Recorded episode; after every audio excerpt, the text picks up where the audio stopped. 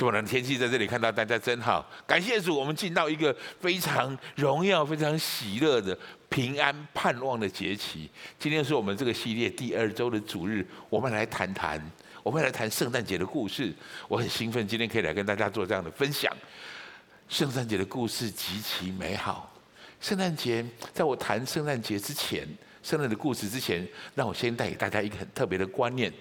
我们都知道有圣经，你一定都看过圣经。我们也一定知道圣经有两部，一个叫旧约，一个叫新约。旧约圣经有圣经，旧约圣经有二十七卷，啊，二十，对不起，三十九卷。OK OK OK 还是好，旧约圣经有三十九卷，这三十九卷圣经都有一个非常重要的主题，指向一个非常核心的讯息，那就是弥赛亚的讯息，基督的讯息，或是叫救世主的讯息。从人类开始堕落开始，最近到人当中来，神立刻设立了一个救赎的计划，这是上帝的计划。旧约圣经一直都在描述这件很特别的事情发生。上个星期，新梅姐给我们带我们读的那个被期待降生的婴儿，指的就是旧约的经文，有很多指向这个部分。他也引用了很多的经文。另外一部经圣经叫另外一部分叫新约的圣经，新约的圣经有二十七卷，这二十七卷一样有一个非常重要的主题。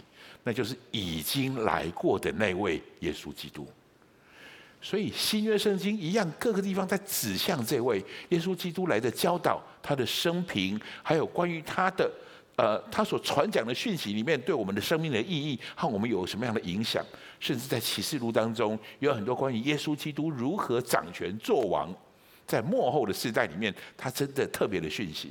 所以整本讯息有整本。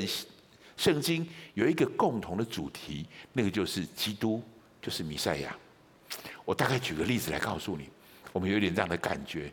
以赛亚书的第九章第六节，大概是最经典的一个话。他说：“有一个婴孩为我们而生，有一个婴孩。”所以这位弥赛亚他是用婴儿形象存在的，很特别，很特别。他不是用一个荣耀的君王从天降下来，他是用婴儿的形象。出现在我们当中，这个婴儿从创世纪当中，耶和华神跟那个古蛇的对话说，叫女人的后裔，就已经埋下一个很特别的伏笔在那上面。所以这个经文在告诉我们，这个弥弥赛亚会在这个地方降生。另外，新约圣经里面马太福音，马太是耶稣的门徒。他记录了很多耶稣讲道的讯息，耶稣跟门徒之间对话的讯息，这是马太在耶稣升天之后记录下来的。他记录一段非常重要的描述。耶稣问他的所有的门徒的是问他：“你们说我是谁？”这时候，彼得，各位请知道，彼得是耶稣的门徒，彼得是这个世上第一个宣告耶稣就是基督的那个人。我请大家有一个概念，在旧约圣经当中，他们知道有一位基督要来，但是他们不知道是哪一位。当然，他们曾经有过一些猜测，但是直到耶稣基督来之后，第一个看出来，第一个被启示耶稣是基督的是彼得。他读他用的这个经文，他耶稣回答说：“对不起。”彼得回答说：“你是基督，是永生神的儿子。”耶稣还因此称赞了他。所以整本旧约圣经其实都在描述这个非常重要的主题。所以不管新约，不管旧约，它有一个很重要的核心，就是今天我们要谈论的这个故事，叫做耶稣降生。这是圣经当中一个非常非常重要的主题。所以我们今天要谈的事情，就是耶稣降生这件事，不止。各位，你已经可以发现到这件事，它不只是圣经当中很重要的主题，它更是人类非常重要的主题。想一想，不管你到世界各地的哪个地方，大家现在都在庆祝圣诞节。什么样的力量可以造成这样的事实？什么样的事让我们年复一年不停地在传讲这样的事？这位耶稣基督的降生，甚至他降生的那个时间，我们从我说这是人类的大事。我们从那个时候，耶稣降生的日期，那个地方，从我们人类的年史上面，就是如果我们的我们的纪元是一个时间线的话，那个纪元的元年就是耶稣降生的时候，在此之前叫做主前，或是在纪元前，人类在那个地方变成我们时间的原点。所以我说，它不只是圣经上面说的大事，它也是人类的大事。人所有的人里面最最特别、最荣耀、最最最重要的一个时间。基督降生了，耶稣降生这个事，这位耶稣是谁？创世的时候，三位一体创造这个宇宙万有的时候，他就已经存在了。特别的事情是，两千多年前的某一天晚上，其实我们并不清楚到底是哪一天。那一天，他降生，叫做道成肉身来到我们当中。他照着人一样的方式去长大，但他没有犯罪。他要做一件非常重要的事。他要为人的罪献祭，所以在他三十三岁半那一年，他为我们而为我们的罪而死，而且是死在十字架上。重要的是，是三天之后他复活，然后他升天了。他应许一件事情，以后他会再来。这是我们刚才点烛的时候很重要的一个概念。待降节，其实在期待耶稣会再来。今天我们现在所在的这个时间，就是在耶稣第一次来跟第二次来中间。这是整本圣经给我们一个非常重要而且清楚明了的一个脉络。这是我们面对圣诞节，我们在谈圣谈圣诞节之前，有一个非常重要的核心。请原谅我，我要很清楚的告诉你，为什么有圣诞节？因为我们很容易把圣诞节的主题当成圣诞老公公。请你跟旁边说，圣诞节的主角是耶稣。我自己就曾经发生这个很糟糕的事情过。我我的我的我在那时候我还没有信主，我的孩子在长大的时候，就三岁五岁，就大概在幼稚园那个阶段。我们家的圣诞节的主题就是耶稣，哎，对不起，就是圣诞老公公。我让他们告诉他们，圣诞节快来的时候，我让他们写信给圣诞老公公，写下你们想要的礼物，还有你们明年的期许啊，你们要做什么事。我把圣诞老公公这个虚幻的人物变成一个实质的方式。我很清楚的告诉你，我非常非常后悔。如果你还有机会，请你不要跟你的孩子做这件事，因为，因为当我发现我儿子有一天很生气的从学校跟同学辩论完了跑回来跟我说：“爸爸，到底圣诞老公公是真的还是假的？”我跟他说：“其实我跟他后来发现这不是真的时候，他脸上失望的表情，我到现在还记得。”他原本对圣诞节的气息，对圣诞老公充满盼望，充满惊喜。可是我给他一个假的讯息。我再强调一次，我现在非常非常的后悔。如果你有机会，请你不要做这样的事。我甚至很夸张，有一次，我其实我儿子有一天小学一年级的时候，他跟我掏掏，他收到圣诞礼物很快乐很高兴，然后跟我说：“爸爸，我告诉你一个秘密，我知道圣诞老公公的礼物在哪里买的，在家乐福。”我有看到标签，我为了这个事情还要继续哄他。我跟他说：“哦，可能是家乐福捐给圣诞老公公，或是可能北极也有家乐福，你知道吗？”这样的方式带孩子，我觉得这是一个很糟糕的事情。现在我很清楚了，在我信主之后，我清楚的告诉他，每一次圣诞节，他一样会有礼物，不是来自圣诞老公公，来自他的爸爸跟妈妈。不是圣诞老公公的故事，我会告诉他们圣诞节的故事。这个对我们何其的重要！你会讲圣诞节的故事吗？今天我能不能带大家知道一件很特别的事情？我们在了解圣诞节的故事的时候，请你知道，其实圣诞这件事从旧约圣经里面就一直很清楚的去显明出来，有一位为我们降世的婴儿，神的计划一定会完成。虽然神的这个计划有很多人会拦阻。你知道西域王为了为了害怕这个孩子，甚至杀了伯利恒城里面两岁以下的小孩，有很多人拦阻这件事。但是，请你跟我，请你跟我说这句话：神的计划一定会完成。这是我到教会来，事实上我是听修哥的第一次好好听修哥的讯息的时候，我领受这个很特别的意象，很特别的方向。他就是一个这样的人。他告诉我们，神的计划一定会完成。那一篇讯息其实真的改变了我很，改变我生命的走向。我要说的事情是这个：神的计划一定会完成，但是不是每一个人都在这个计划里面。重要的是哪些人会在神的计划里，这是很核心的讯息。我说改变我生命的，其实就是这样的一个讯息。神的计划一定会完成。如果你知道新旧约是怎么样预言的，如果你知道基督是怎么样降生的，你看他圣诞节的故事，你知道神的计划一定会完成。重要的事情，你是不是参与在其中？哪一些人？这就是我们今天的主题：选择信心与神勇往直前的人。我很遗憾的告诉你，不见得每一个人在永恒当中都有份。我也很很遗憾的告诉你，不是每一个人都可以参与在神的计划里。虽然神邀请每一个人，神对每一个人的出生、每一个人的生命都有他特别的命定跟旨意，但是只有一些人，这些人是怀抱信心的，是选择信心的这样的一群人。所以让我开始进到今天的主题来。我们今天要谈的是圣诞节的故事。我刚才我们用带大家读的主题经文，用的是这个经文。我超喜欢路加福音，很重要的原因是因为路加福音是一个非常有条理的描述事情的一个记载。当然，每本福音书都有各种不同的特色。路加他在第一章的第三节就清楚的写写明清楚了，他说：“我都详细考察了，定义。”按着次序写给你，所以路加福音是几乎像记者采访一样，用很优雅简洁的文字，把到底发生什么事清楚地描述出来。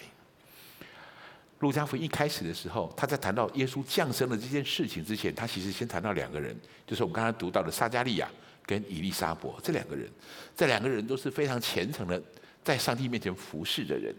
这两个人有一个非常大的遗憾，就是。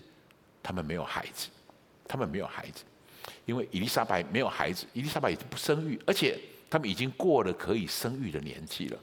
你已经知道什么叫过了可以生育的年纪了，他们几乎不可能可以生育了。所以当天使来到他的面前，来到伊丽莎，对不起，撒迦利亚的面前，跟撒迦利亚说：“上帝要让你的孩，让你的太太可以怀孕，啊，就是怀孕要生一个孩子，而且你要把这个孩子叫做约翰，名字都告诉他。”这是施洗约翰的爸爸妈妈。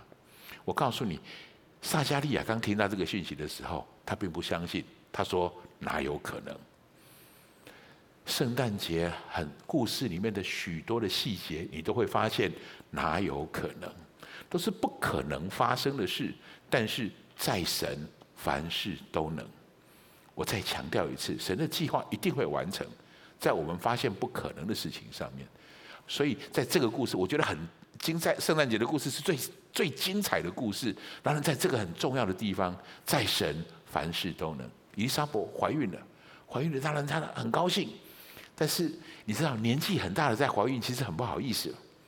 她就在家里面，这这是描述很很精准啊。这描述其实很贴切现实。她伊丽莎伯怀孕，她就隐藏了五个月，她五个月都不敢告诉别人，她不敢跟别人这样，直到肚子大了，直到这些一切都稳定了。他才开始宣告这件事情，说我已经怀孕了。如果怀过孕的姐妹们，你一定知道这种感觉。刚开始的时候，你不太容易提，不太容易说，但是特别在这个那么年纪年大的年纪大的这个伊莎伯，接下来这是二十四到二十五节，二十六节，路加立刻记录一件事情。我超喜欢路加福音的原因在这里，有时间，有地点，有人物。时间是伊丽莎伯怀孕的第六个月，她来到拿撒勒城，谁呢？加百列，天使加百列，这是上帝。天使是什么？服侍上帝的人。啊，他来到，来到，他来到那个那个玛利亚的家里面了，来到他家当中跟他说话。所以当他一来到这个家里面就，我来，我带大家读一下这个这句话好吗？好，我们一起读经。到一个童女那里，是已经许配大卫家的一个人，名叫约瑟。童女的名叫玛利亚。天使进去对他说：“蒙大恩的女子，我问你安，主和你同在了。”这是正是耶稣基督的降生的故事，从这里开始，因为这就是耶稣的肉身的妈妈玛利亚。你一定听过她的名字。我要给你第一个标题，在我们继续下去之前。请你知道，他们领受一个非常不容易的呼召，他们相信神，勇敢回应呼召的约瑟玛利亚，他们很勇敢。接下来，我想谈一谈他们为什么勇敢。他们领受这个呼召，我接下来我想跟大家谈一谈，分几分三点来各位谈一谈，他们领受这个呼召的过程是什么？第一件事情，神的呼召通常都有令你神一个很神圣的呼召，通常都会有令你想逃走的念头。你有没有这种感觉？我很清楚有这种感觉。这句话其实是 Dr. Baker 说的。Dr. Baker 用约拿记里面的约拿，因为被大鱼吞掉的那个人，他在宣告这个约拿逃走一次。甚至耶稣在上十字架前，他在克西马尼园的祷告也说：“倘若可行，请为我挪去这杯。”是神的呼召，有时候就让你想逃走的念头。各位最宝贵的事情，也许就在这里。我也曾经有过想逃的念头，在我第一次被邀请成为小组长的时候，啊，融合，我觉得你很适合当小组长。当有这样的邀请来到我面前的时候，我第一个感觉就是我才不要。我没办法，而且都有，我也没有资格，而且我也很怕丢脸，我也很怕连累了上帝。我想的东西有很多，我想逃的念头，我可以有一百个理由做这件事情。但是，我后来发现，那个想逃走的念头，当 Dr. Baker 跟我们谈了这个讯息的时候，这是好几年前他说的这样的话。他说：“神的呼召总会有让你想逃的念头。”如果你觉得你走在神的呼召里，一路都很平顺、快乐、欢欢喜喜，我想提醒你，你也许不在呼召当中。这是达克贝克的原话。我听了这个话说，我非常非常的感受，我非常非常的领受。所以前一段时间，我跟几个弟兄姐妹在聊，我跟他说，我我我我跟他说，我们在跟随神的过程里，神常常让我们觉得不舒服，不舒服其实是常态。一直在舒服当中，那就变成一个舒适圈，我们很难再有新的作为。是的，我相信，我很期待神。我也在祷告的时候，今天在预备这个讯息的祷告的时候，我跟神祷告的事情是，我期待弟兄姐妹听到的不是我的话，我期待弟兄姐妹们透过我话听听见神要对你说的话，圣灵对你的启示。好，回应这个想逃的念头，我们回到这个故事里面来。这个故事很精彩的地方在这里，各位。玛利亚是一个什么身份？刚刚形容她是童女，所以事实上她就是还没出嫁的女生。虽然她有了婚配了，她没有任何有关的婚姻上面的夫妻上面的这种生活。所以当天使跟她说这个要求的时候，请你记到那个情境来。也就是说，其实圣经我们在读这些过程、这些话语里面，都是几句话就带过去了。可是你真的站在那个地方，会知道他们心里经过什么样的挣扎，他们心里面经过什么样的征战。玛利亚一个十几岁的孩子，我们姑且论他大概是十四五岁，生活在一个非常严谨、非常保守的村庄里面。他们有一个很重要的文化，就是婚前他们一定有守贞的仪式。如果你在婚前乱来，你行淫的话，是要被人拿石头打死的。这是他们的文化。所以在这么保守的地方，天使来跟他说这句话：说不要怕，你已经蒙恩了。这个蒙恩蒙的恩是他无法想象的恩，这种叫什么样的恩呢？所以玛利亚怎么说？然后我们来读一下这个经文，细细读一下，想一想玛利亚当时的情境。请天使对他说：“玛利亚，不要怕，你在神面前已经蒙恩了，你要怀孕生子，给他起名叫耶稣。”你可以想象玛利亚的感觉吗？所以他脱口而出的第一句话很真实，他说：“玛利亚对天使说。”我没有出嫁，怎么会有这种事呢？怎么有这种事呢？其实他很讶异，这是我刚才说到的这种呼召。玛利亚第一个念头就是想逃，这哪有可能？你知道他面对的压力有多大？非常重要的事情，他面对他的众人，还要面对他的那个先，他的他未婚夫约瑟。其实相对于约瑟跟玛利亚，我更佩服约瑟。玛利亚是天使来到他的面前，你知道天使很荣耀，站在你的面前，我要报一个，我要告诉你，你已经蒙恩了。玛利亚其实很害怕，所以天使跟他说：“你不要怕，我要告诉你一个讯息，我要告诉你。”但是约瑟呢？约瑟是做梦梦见天使来的，我这很特别。你有没有做过梦？你知道那跟亲眼见到天使跟做梦的差别有多大吗？所以我说我特别佩服约瑟，原因是因为。我觉得，不管是玛利亚也好，约瑟也好，他们有一个很敬虔的心。请你在读这件事之前，知道一件事：他们读的圣经跟我们读的是一样的，只是那个时候他们还没有新约。他们读的圣经跟我们读的是一样的。旧约当中那个遥遥指向的弥赛亚基督，他很清楚这件事即将发生，他也很清楚知道这个事会发生，他也知道神是谁。各位弟兄姐妹们，约瑟拜的神跟我们拜的神是一样的。他那时候知道这样的讯息，所以他可以用这个方式。你可以看到，在这个地方看到，就是约瑟可以看起来轻描淡写，但是你可以感觉得到，在中间的征战有多大。在这个征战之后，他很快速的做出了对的决定。我们在细节当中看看这件事。但他，我们来来读一下这件事情的细节，好了，好不好？我们一起读，进。她丈夫约瑟是个艺人，不愿意明明地羞辱她，想要暗暗地把她休了。正思念这事的时候，有主的使者向他梦中显现，说：“大卫的子孙约瑟，不要怕，只管娶过你的妻子玛利亚来，因她所怀的孕是从圣灵来的。”简单的描述，而且很清楚的，就是说了有主的使者向他梦中显示。难能可贵的事情是，这个梦一醒过来，约瑟就做了这件事。约瑟做了什么事？约瑟醒了起来。就遵着主使者的吩咐，把妻子娶过来了。求主也祝福我，能不能祝福各位每一位弟兄姐妹们？当我确信我们知道这是神的旨意的时候，我们可以醒来，就照着主的吩咐去做。各位，这是一个很有很大征战的事情。你想一想，弥赛亚，人类的救主，他要降生下来，这是多么神圣、多么特别的事。你知道有多少人要拦阻这件事情？你知道撒旦怎么样拦阻这件事？正是因为如此，我们可以显出玛利亚跟约瑟在生命、在神的生命、在在认识神的生命当中，他们如何的敬虔。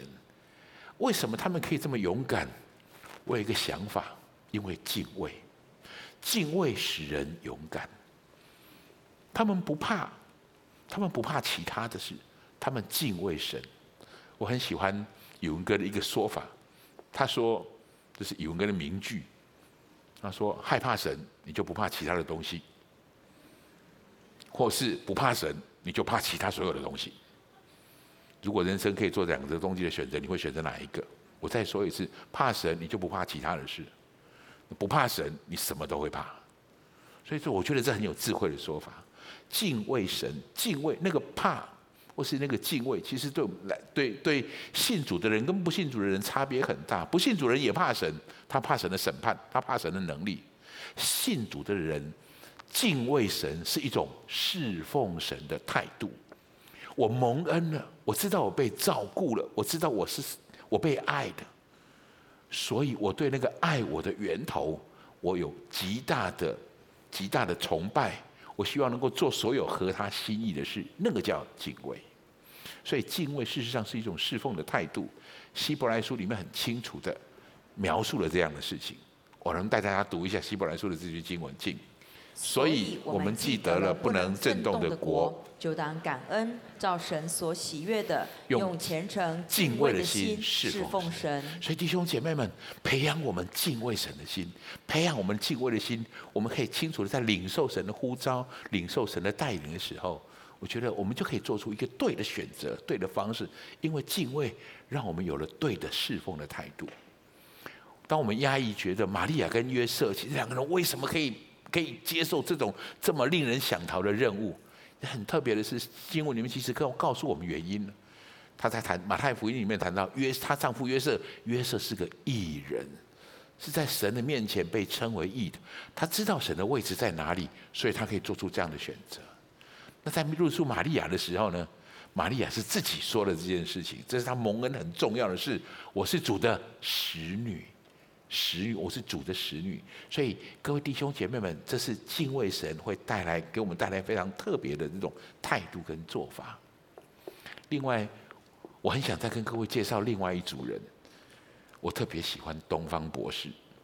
当然，一个很重要的原因是我我知道我幼稚园的时候就演过这个戏剧，我演的角色就是东方博士。所以，一直到现在，我记得东方博士说的那个台词：“那生来做犹太人之王的在哪里？”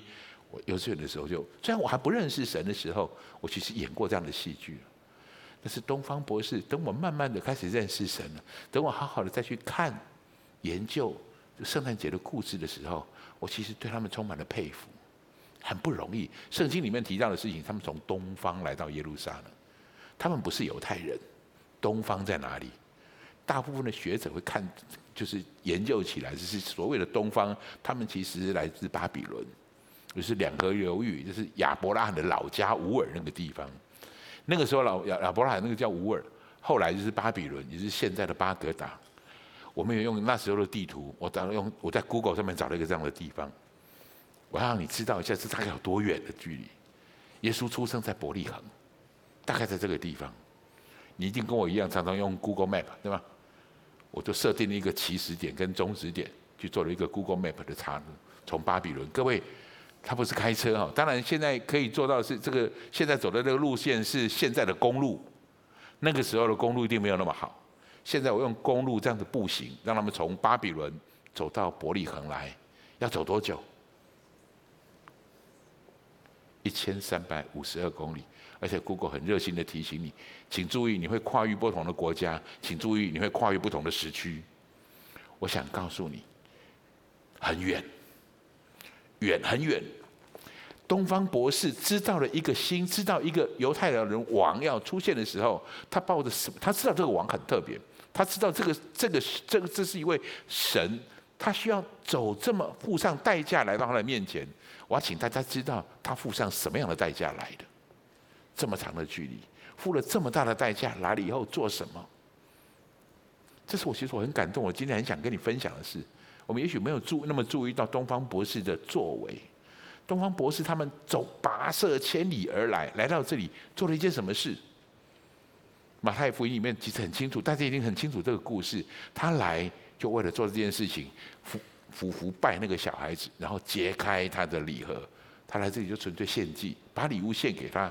然后他们就走了。这个礼物不是普通的礼物，很多圣经学习去查询的，这是一个非常贵重的礼物，礼物黄金、乳香、没药，而是非常有价值、非常贵重的礼物。你可以想象到吗？东方博士这群人从不远千里而来，只为了献礼物。我在想，我期许自己有这种想心情，有这种想法。如果我来到很要走那么远的地方来看耶稣，我至少一定会带一份愿望清单过来，这是我的祷告中。主啊，我要什么？我要什么？我要什么？好不容易来了，你要不要拿这个东西拿出来？你是他们从头到尾没有做这件事情，他们来了就是献祭，献完就走了，好不好？今年今年的圣诞节，你们能跟我聊都思想一下。东方博士这个角色带给我们一个很重要的提醒：他们用什么心态在面对神的？所以敬畏，让我们可以不辞千里离开舒适圈；敬畏可以让我们愿意献上我们所拥有的；敬畏可以让我们摆脱世俗的眼光。是很特别的，约瑟跟玛利亚一定要碰到很多世俗的眼光，但是如果你够敬畏神，你就不见得，你就不会被那些世俗的眼光影响。我我带领的几些孩子嘛，现在正在大学。他其实谈到这个事，他们已经在学校当中其实很不容易，就是基督徒的身份，有时候让他们往往会会受到一些小小的霸凌，或者一些嘲笑、嘲讽。我说我来为你们祷告啊，求神帮助你们。他说荣和哥不用，我们很清楚知道我会经历这样的事。我在乎的是上帝怎么看我，不那么在乎我同学是怎么样看我。我很感谢主，为什么？如果你足够敬畏神，你知道你应该讨谁的喜悦？敬畏神，让我们在神的荣耀计划里面有份。敬畏神还有一个特别很重要的能力，敬畏神帮助我们有顺服神的能力。弟兄姐妹们，要顺服神其实很不容易的。神的呼召有时候往往是让我们想逃的。什么东西让我们逃不了？顺服那件事情这么重要，你怎么能够顺服？很重要的一个。原则就是你敬畏神，在你面前是什么样子，神在你面前站的位置是什么，这会成为我们一个很重要的帮助。弟兄姐妹们，这是圣诞节的故事，这是圣诞节故事里面当中看到的每一个人，几乎他们都有一个非常重要的特质，这是我们在这里要传讲的事。第三个，顺服神会接轨神的能力，从此神的能力会在我们身上。我们还是回到约瑟跟玛利亚的故事来。玛利亚在在在天使来跟他说你要怀孕生子的时候，玛利亚说怎么会有这种事？天使立刻跟他有一个这样的对答。我特别喜欢天使说的这些话，我能不能带你读一下这些话？我们细细来读一下天使怎么跟玛利亚说的。我们啊，对不起，在开始读之前，我现在提醒大家，就有几个重点。天使提到以利沙伯，这是为什么先让施洗约翰的？就我刚才前面谈到那个以利沙伯，她已经怀孕，他知道伊利沙伯年纪很大，已经不可能怀孕了，神让她怀孕了。那对玛利亚来说，她是年纪太小，不可能怀孕。神也可以让她怀孕，所以最后那句话他说：“出于神的话，没有一句不带能力的。”这是一个很重要的线索。好，我们一起读一下这个话，好不好？请。天使回答说：“圣灵要临到你身上，至高者的能力要应聘你，因此所要生的圣者必称为神的儿子。况且你的亲戚伊丽莎伯在年老的时候也怀了男胎，就是那素来称为不生育的，现在有孕六个月了。”因为出于神的话，没有一句不带能力的。是他告诉伊丽莎伯跟跟玛利亚两个有亲戚的关系的。这是为什么？玛利亚在接收了这个讯息之后，他立刻匆忙的跑去伊丽莎伯他家，问他，就是本来想跟他确认一下啊，就是这件事是后面的伏笔。但是我特别想在前面谈这件事，是天使跟玛利亚说，圣灵要临到你身上，至高者的能力要荫庇你。这对玛利亚来说，这是多么重要的一件事！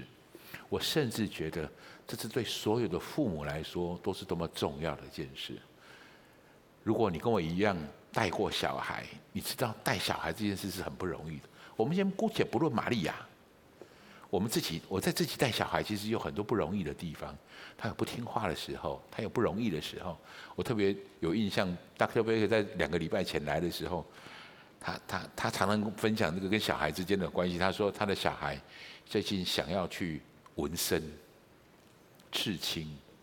这刺青其实对他来说是很不容易的事。然后，越那个那个 Dr. Baker 不知道怎么样，很想制止制止他，可是孩子已经那么大，你很难跟他说我不准你去。所以他做了一个很特别的回答，我觉得是很有智慧的回答。他跟那孩子说：“好啊，如果你去吃，你告诉我你要吃在哪里，你吃在哪里，我就给你吃一个一样的。”我那么爱你，你身上有的东西，我在我身上也有。他儿子感觉这样子一点都不酷，多么有智慧的话，多么有智慧的说，带孩子需要很多来自上帝的智慧，又不能责骂，又不能太过的责骂他，损了他的志气。可是我们回过头来看看玛利亚，你在带那个孩子，其实这是多么不容易的一件事情。他知道这个孩子是谁，他要孕育他，等到孩子出生的时候。你知道妈妈要帮他处理大小便的，你能想象他在带为为一个全能的神换尿布的感觉吗？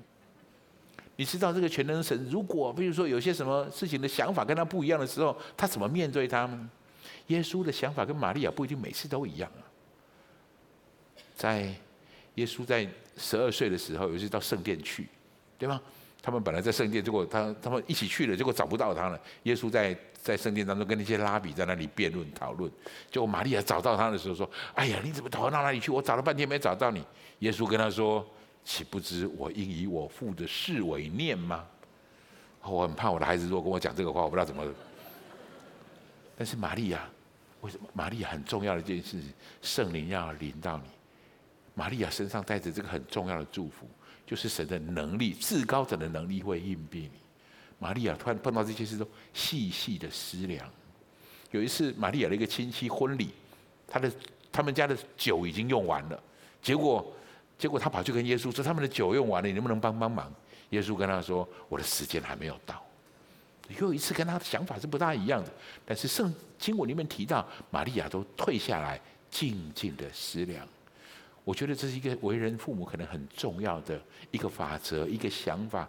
如果这是一个神的孩子，我在孩子，我我刚生孩子的时候，我还没有信主，但是我信主之后，我就献在神的面前说：“主啊，我宣告这是你的孩子，你自己来带领他，请你赐给我能力来引导他，但是我把他交在你的手里。”很重要的一件事情，是我们需要圣灵在我们身上，至高者的能力要荫庇我们。玛利亚为什么能够让至高者的能力荫庇他？这是我今天想要谈的很重要的重点。神很乐意要介入你跟你孩子之间的关系，神很乐意要介入我们每个家庭之间，他乐意介入你的生活，他乐意有一个非常重要的法则，那就是你的愿意。我再说一次，神要进入，神要介入你的生命，神要介入你的家庭、亲子关系、夫妻关系，各种的关系里面，神希望介入很重要的法则是。我愿意，所以我愿意这句话带着极大的能力的，特别是你对神说的。看看玛利亚怎么说的。玛利亚说：“我是主的使女。”来，这句话我们一定要大家一起读，好不好？玛利亚说：“我是主的，主的使女，情愿照你的话成就在我身上。”天使就离开他去了。这是圣灵的能力在玛利亚身上非常重要的祝福。玛利亚的一生其实很不容易。但是圣灵在她身上，她可以成为那个 carry，就是带着弥赛亚这样的一个身份的的女子，这是非常不容易的事。OK，我特别想再说的事情是，神对玛利亚有一个非常特别的恩典，我觉得这是一个细节。哎，我回过头来哈，玛利亚是他他讲完这句话，这是一章三十八节，所以天使就离开他去了。注意看一下。我超喜欢路加福音的记载方式，就是三十八节一结束就是三十九节，然后路加立刻这样记载：天使一离去之后，玛利亚做了什么？那时候玛利亚就起身，急忙往山地里去，来到犹大的一座城，进了撒加利亚的家，他去问以利沙伯安。这很重要的是，你知道这个小女孩，她接受这件事，她其实没办法接受得了，但她听说以利沙伯有这样的事。她第一个事情就跑到以利沙伯家来，你知道这一段路有多长吗？一百二十公里，一百二十公里，你可以看得出来这个小女孩的心境，这个小女孩的慌，这小女孩很需要一个这样的祝福跟带领。但是很重要的事情是，我觉得伊利沙伯的反应成为玛利亚非常重要的祝福跟安慰。你看，他一问以利沙伯安的时候，伊利沙伯一听到玛利亚问安，所怀的胎就在胎里互动，以利沙伯就被圣灵充满，就告诉他：“你是蒙福的，你是蒙福的女子，你胎里的福呢也是蒙福的。”你说这对玛利亚来讲，这是多重要的一个印证吗？神对他的呼召，神也引导对的人在旁边引导他进入这个美好的呼召里来。所以，让我总结一下这个故事，其实这是一个充满征战的故事。约瑟本来想要取消这门婚事的，玛利亚本来也想逃走的，也想拒绝的。最特别的一件事情是，他们两个人即便都接受的，都忍耐了，等到这个孩子要出生的时候，他们要经过一番的磨难。他们都是耶路，他们都是拿撒勒人，出生的时候非得到伯利恒去。啊，这张他们有他背后面的背景的故事，但是这个神圣的婴儿诞生的并不顺利，他们被迫需要走一百二十公里的路来到伯利恒，而且偏偏来到那里还没有地方让一个干净的地方让他们住，他们需要住在马槽里。各位，玛利亚需要在那里把耶稣生下来，所以这是很特别的记号，耶稣被生在马槽里，啊，把它放在那个马喂喂马的那个马槽里面。所以这其实这是一个很不容易，其实一整个过程里面并不顺利。我如果进到那个情节里面去想到这一对夫妻，我就觉得是多么特别的一对夫妻。这是圣诞节的故事，但是我想总结一下我的想法，我的感想，很乐意跟大家分享。请知道，神的旨意不见得是符合人的期待的。神不是来让我们舒服的，神让我们平安，舒服不见得是平安。有时候反而相反，不是吗？就是因为这对夫妻，这对敬畏神、顺服神的平凡夫妻，让那个特别不平安的晚上、不顺利的晚上，被后世称为平安夜。所以圣经里面有一句话说：“上帝说，我的意念高过你的意念，我的道路高过你的道路。”这位孩，这个那个晚上，即便这么不顺利，但那个晚上就是我们现在颂赞的。平安夜，特别那个主角，那个孩子，那个孩子按着神的心意，把世人带回平安的路上。在那一天，我们都不知道这件事，约瑟跟玛利亚还不知道这件事。但是事实上，撒迦利亚，也是我们前面所提到的，撒迦利亚，他针对这个即将出生的耶稣，他做了这样的一个预告，做了一个这样的预言。他预言很真实的描绘了这个为我们诞生的婴儿在我们生命当中的意义是什么？我们带你来读一下好吗？来，因我们神怜悯的心肠，叫清晨的日光从高天临到我们，要照亮坐在黑暗中死荫里的人，把我们的脚引到平安的路上。事就这样成了。这个不容易的夫妻，这一对这是两对夫妻，撒加利亚跟以利沙伯。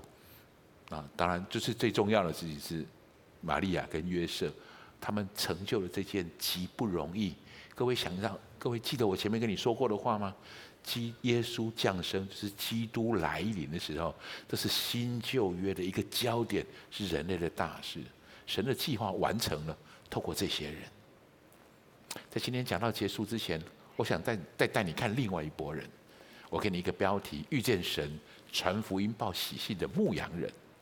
有一批人叫牧羊人，就是耶稣出生的那个晚上，天使来到他们当中。天使耶耶稣降生的时候，天使在天上敬拜、唱和，但是他们确实的实际的形象出现在伯利恒的野地里，对着一群很普通的牧羊人。我带你读一下这个经文，在读之前，我请你知道一下它的重点。这是伯利恒野地里的牧羊人，当然他们在野地里面牧羊，他们是按着更次看守羊群的。所以我想提醒你。他跟你我一样，都是一般人。他不是神职人员，他不是特别拣选起来的祭司，不是特别选来先知。神拣选的是一般人，请你跟我说一般人。他们是需要上班的，按着更次，他们有羊的，要看到的这是神天使特别来到跟他跟这一群一般的人，因为他要这一群人一起参与在他的荣耀计划里，所以他来选择这一群人。在他们选择里面，所以好，我们来读这个经文好吗？请。在伯利恒之野地里有牧羊的人，夜间按着更次看守羊群，有主的使者站在他们旁边，主的荣光四面照着他们，牧羊的人就甚惧怕。我们继续读。那天使对他们说：“不要惧怕，我报给你们大喜的信息，是关乎万民的。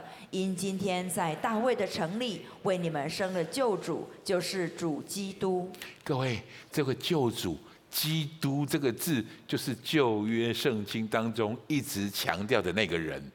这个时候，天使来告诉他们，就是他了。刚才我们读到的彼得，那是许多年后，三四十、三十几年后。彼得说出那个话，说你是基督，是永生神的儿子。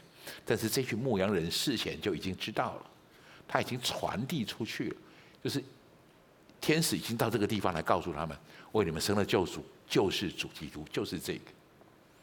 如果你是你那个牧羊人，你会做什么？听到这个事情，拍拍手，哇，哈利路亚，继续。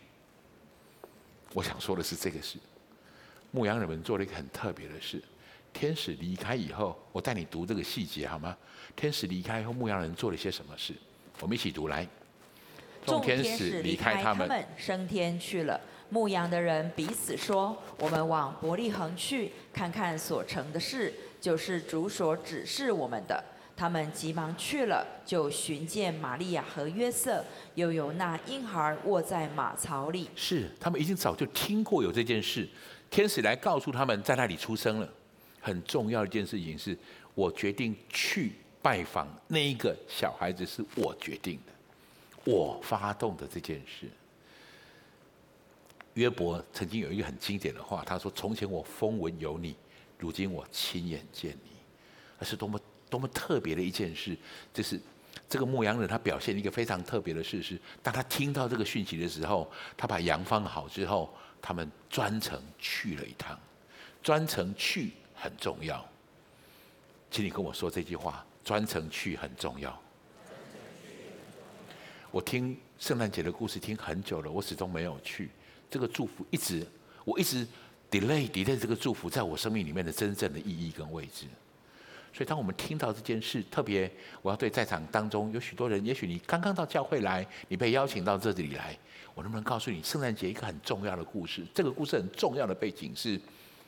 耶稣在传递这个故事给我们，所以我们从许多年来，每一年每一年不停地传这个故事。这个故事最主要的目的是带领你去。恭喜你，今天如果您来到这个地方，这是个去的事，去是一个动机，去是一个一个很重要的行动。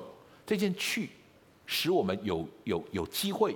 你认识，你如果采访每一个基督徒，他们都会告诉你一件很重要的事。我从前听说，后来我真正遇见。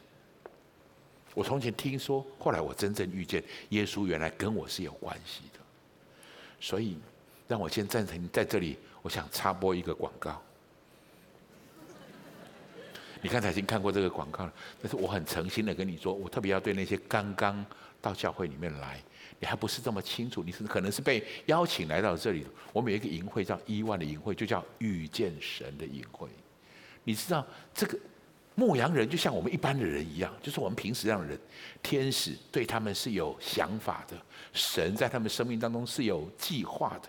我待会看你他们做了些什么事，但是很重要的事情是你得去，你得遇见了。所以遇见神，帮助我们可以走到一个对的氛围、对的范围里面去。我也特别，同时我们也在 E two 跟 E three 都在继续的。如果你是残垒跑到一万还没有跑 E two 的人，你已经停了很久了。你今天听到我传来的讯息，神的呼召总是有让人想逃的念头。如果你逃够了，我觉得也许这是一个讯息，让你好好把这些课程把它上完。好，OK，那我回过头来，我们再来回到那个牧羊人的这种，他们东一去，去有一个很重要的事情。他们会看见去了，他就看见那个小孩，看见那个小孩卧在马槽里。这是耶稣给我们的信应许。他说：“寻找的就必寻见，叩门的就会为你开门。”这一群这一群牧羊人，其实是在执行这个很重要的、特别的使命。但他们做了一些什么事？细节在这个经文当中，我们带你读一下，好不好？来。既然看见，就把天使论这孩子的话传开了。凡听见的，就查忆牧羊之人对他们所说的话。传开是什么？说在这城里为你们生了救主，就是主基督。每个人都知道这件事会发生，现在真的发生了，每个人很压抑。谁传给他们的？谁传给他们的？谁传给他们的？牧羊人，一般的人。平信徒，我认识神。你不一定要什么职分，你不一定要什么样的职位。神对每一个人都有计划，这是我想跟你说的，弟兄姐妹们。圣诞的故事是用来听的，更是用来传的。也许你会跟我一样，之前一样误解，好传好像是牧师的事、小组长的事，是哪些人的事？但是我能不能告诉你，传是你的事，这圣诞节的故事的祝福之一。因为你要传之前，你会先看见。你会先领受，这才是圣诞节最重要的价值，最重要的意义。圣诞节本身就是一个神迹。如果你仔细想一想，你就会发现这个非常重要的事。古今中外，你看过有哪一个人配得这样子的庆贺？哪一个人的生日会有被这样的庆贺？你知道这是什么样的规模？这是全球性质的规模。大概到了这个季节里面，大家都知道圣诞节快到了。你在每个不同的场景里面，你会感受到圣诞的气氛。什么叫圣诞？圣诞，有人叫耶诞，这是耶稣降生的故事。我再强调一次，圣诞节是主角是耶稣。所以那，有哪一个人会一直被他的生日会如此的被庆贺？你如果仔细想一想，你就会发现，这本身就是一个神迹。有哪一个人的生平会这样热烈的被讨论？这是一个特别的人。有哪一个人的爱会成就这么多的诗歌，这么多的赞美？你一定听过很多的诗歌，譬如对对母亲的咏赞，世上只有妈妈好。你听这首歌，如果你有一个对你很好的妈妈，你一定会很感动，对这首歌就很有感觉，因为那是对你心里面很深的一个东西的回应。你知道人的心里面最多的回应所创造的诗歌是谁的诗歌吗？歌咏耶稣的诗歌，我们一直在唱，刚才在唱，不是吗？那些歌咏耶稣的诗歌，你能想象到有哪一个人他的爱可以被这样子的传颂？本身就这是一个，就是一个神迹。有哪一个人的故事，听了之后你会带来这样的喜乐、平安跟盼望？我建议，我会鼓励你多认识一下这位耶稣。你会发现，我们生命当中一个非常非常特别，有一个非常特别的位置是为耶稣而留的。所以弟兄姐妹们，耶稣降生是一个非常非常重要的讯息，这是一个非常重要的事件。我要愿你都，我们我们都在这个非常平安的氛围当中。每一年这个时候，我们会唱平安夜，想想平安夜的诗的歌词，想想为什么每一年我们会做这样的事情。我们需要听说，我们需要遇见他，我们要享受他的平安。很重要的事是要传扬他的福音。所以，我们很慎重的，请你再一次告诉旁边这些很重要的事：圣诞节的主角是耶稣。我们再来，我们一起来祷告。天父，谢谢你让我们在这里一起领受这个美好的讯息。祝福我们在场的每一个人都领受耶稣基督你降生带给我们的喜悦，你的降生带给我们的平安，你降生之后的作为带给我们在罪上面的捆绑的脱脱离释放，带给我们每一个人这个领受耶稣基督救赎的祝福。谢谢耶稣。弟兄姐妹，我特别有一个讯息想要传递的事情是：有时候神的旨意不一定都符合人的期待。有时候我特别觉得有些弟兄姐妹，你正在一个不不平安，或者你觉得很难过、不容易的过程里面，我想提醒你，有一个最重要的本质，就是不管你在哪个环境当中，想一想约瑟跟玛利亚，他们在耶稣出生的那个晚上。长途的赶路，肮脏的场所，怀孕需要分娩的妈妈，那其实是一个很不平安的时刻。但是有一个特质，让这对夫妻从那个他们所造就的那个晚上，成为人们纪念的平安夜。这个特质是在这对夫妻上面，他们认识神，他们敬畏神，他们顺服神。认识神、顺服神、敬畏神，这是我要对那些正在不容易的场域里面的弟兄姐妹的呼召。我觉得，请你看见这个很重要的真理，得着这个特质，你会活出一个对的样式出来。另外，我特别有一个心里有一个强烈的想法，想要为这对某些弟兄姐妹来祷告。今天我再一次把我领受的丢出来给你，神的呼召。总是会让人想逃。我觉得神要我今天传递这个讯息，在某些弟兄姐妹的身上，也许舒服不是你应该寻求的唯一条件。你觉得舒适顺利不一定是真正的对的方式。我觉得神会让你清楚知道，更美好的祝福会在跨越你的舒服舒适圈之后，会临到你的生命里。当然，最后我也很重要的是要跟今天刚到教会来，也许你还不是那么认识耶稣是谁，我要带你做一个很重要的祷告。所以，如果你愿意，我邀请你跟我做这个决志的祷告。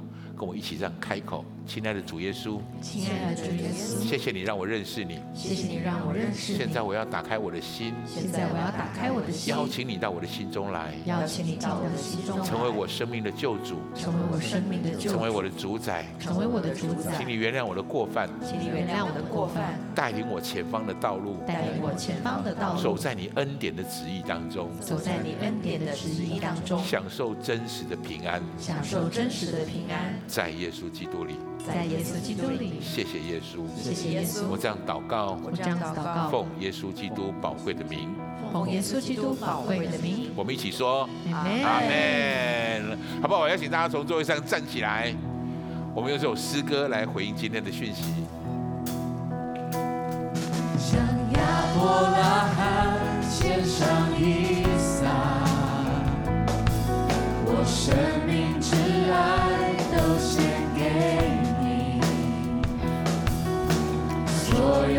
一切都是你的赏赐，你配得我献上全所有。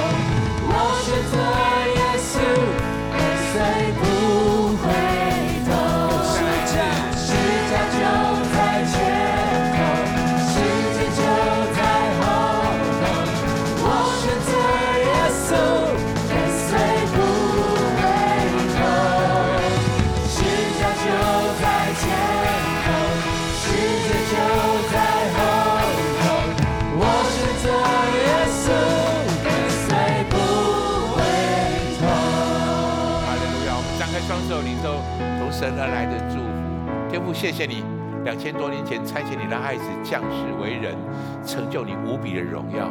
谢谢你，让我们今天可以享受在那样的平安的祝福当中。